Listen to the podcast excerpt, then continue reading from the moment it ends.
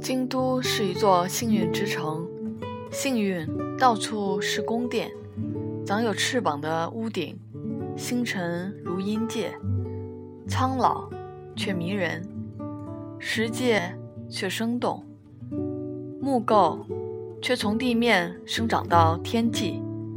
京都是一个美得让你流泪的城市。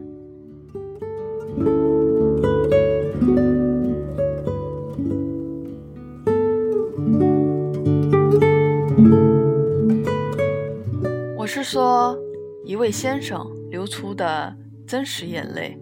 这位鉴赏家、古玩爱好者，他在关键时刻，在一张绿桌后面，几乎，毕竟有那么差劲的城市。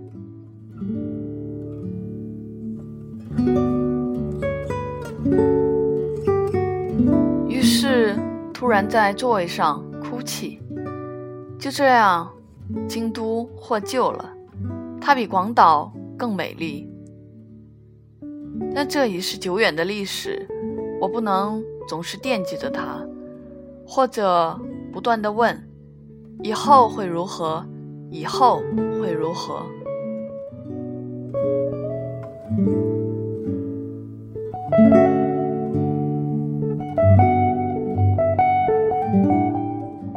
复一日，在历史的预期中，我相信永恒；在持续的惊恐中，我如何将牙齿咬入苹果？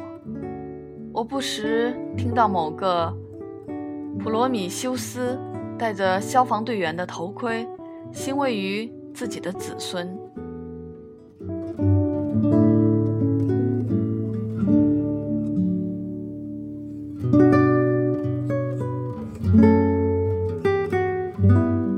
写着这些诗句，我好奇，他们中的什么东西，在何时会显得荒谬？偶尔恐惧袭击我，在路上，在陌生的城市，只有花园、砖墙、常见的古塔、粗糙的岩口线、脚上剥落的灰泥、饼干盒一般的房屋。一无所有，只有一棵无助的小树。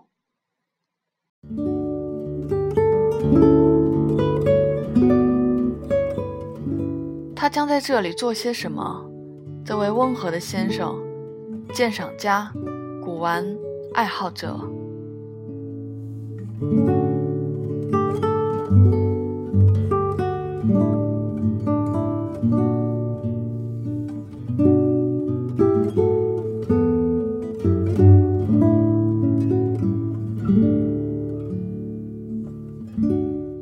高上帝怜悯他吧，叹息吧，批量生产的古典胸像。只是有时在一座城市，众多城市中的一座，在旅馆房间，远眺排水沟，一只猫在清清晨下，如婴儿般啼叫。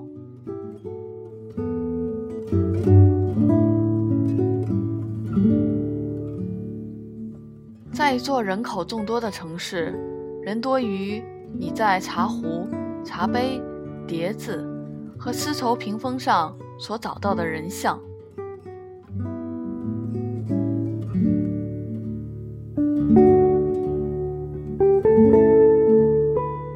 对于一座城市，我只知道一点：它不是京都，绝不是京都。